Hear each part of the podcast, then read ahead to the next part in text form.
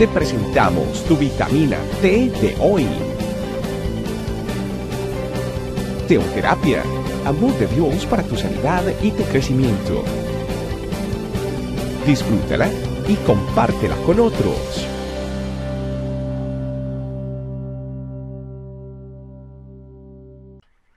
Hola familia, bienvenidos a la vitamina T. Esta vez con una, una gran pregunta. ¿Hay otras voces?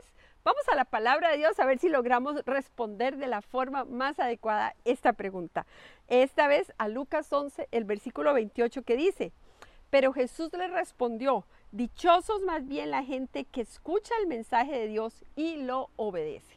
Hay tres preguntas que podemos sacar de este pasaje que son eh, especiales para, para movernos a nosotros como hijos de Dios a hacer su voluntad y vivir una vida conforme a Él. La primera pregunta es, ¿en qué me estoy enfocando? Este pasaje dice, escucha, escucha. Entonces, yo tengo que aprender a enfocar cuál es la información auditiva que yo estoy recibiendo, a quién estoy escuchando, sabiendo que de la información auditiva de lo que recibe mis oídos, yo empiezo a generar imágenes mentales, yo voy a hablar y voy a dirigir el timón de mi vida hacia donde esas cosas que estoy escuchando me lleven. Entonces, es necesario que a la pregunta, ¿en qué me estoy enfocando? Yo tome una decisión por el Señor y enfocarme en Él. Bien dice el pasaje, escucha. Y empieza diciendo, dichosos más bien los que, los que escuchan. Y viene otra palabra, dice el mensaje. Y entonces aquí viene la segunda pregunta.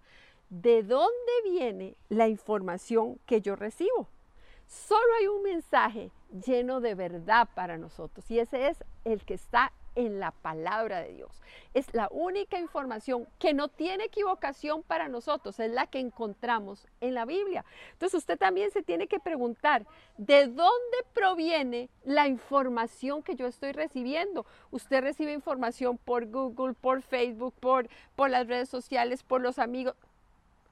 Usted la información que recibe, la que marca la pauta de su vida, es la verdad inequívoca de Dios interesante esta segunda pregunta.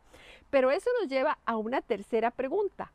¿Cómo transformo el mensaje? Y es que esta palabra dice obedecer en la última parte del versículo de Lucas 11, 28.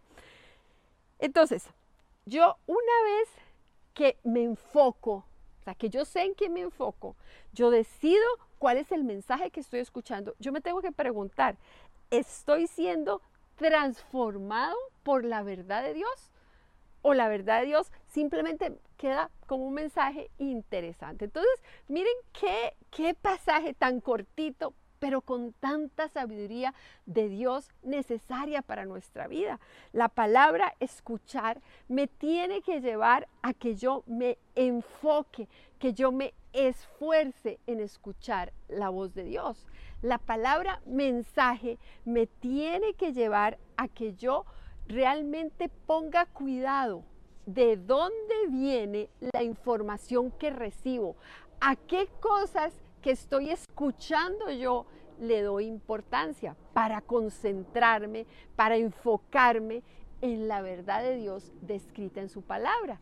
Y de ahí me lleva a la tercera, en la palabra obedecer una vez que yo estoy en sintonía con Dios, que yo estoy escuchando, que yo estoy enfocado, la palabra de Dios tiene que producir una transformación en mí.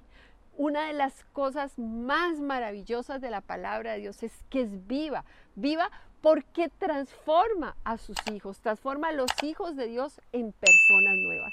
Entonces, cuando uno dice, hay otras voces, yo tengo que preguntarme a qué voz le estoy dando yo importancia, porque está mi voz interna, no puedo, está la voz, las voces de otros, las voces del mundo que me dicen muchas cosas que están alejadas de la voluntad de Dios, incluso los que yo considero amigos o incluso mi familia que no conoce al Señor, me va a decir, me va a dar otras voces, pero hay una voz que es la de nuestro líder, la voz del Espíritu Santo descrita en la palabra de Dios, que es esa voz a la que yo tengo que escuchar. Porque recuerden ese pasaje de, Juan 14, 26, donde el Señor dice que Él nos va a enviar al Espíritu Santo para que nos enseñe y nos recuerde. Esa es la voz. Cuando usted se pregunta, ¿hay otras voces? Ojalá que la respuesta en su vida diga, sea, no, en mi vida hay una voz que es la que marca una pauta, hay una voz que es a la que yo sigo, hay una voz que es a la que yo obedezco y esa es la del Señor.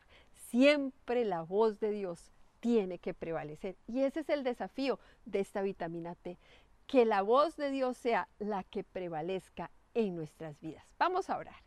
Señor, gracias, gracias porque tú nos das la posibilidad de vivir conforme a tu voluntad, la posibilidad de escucharte, de vivir conforme a tus planes. Y estamos agradecidos, Señor. Gracias.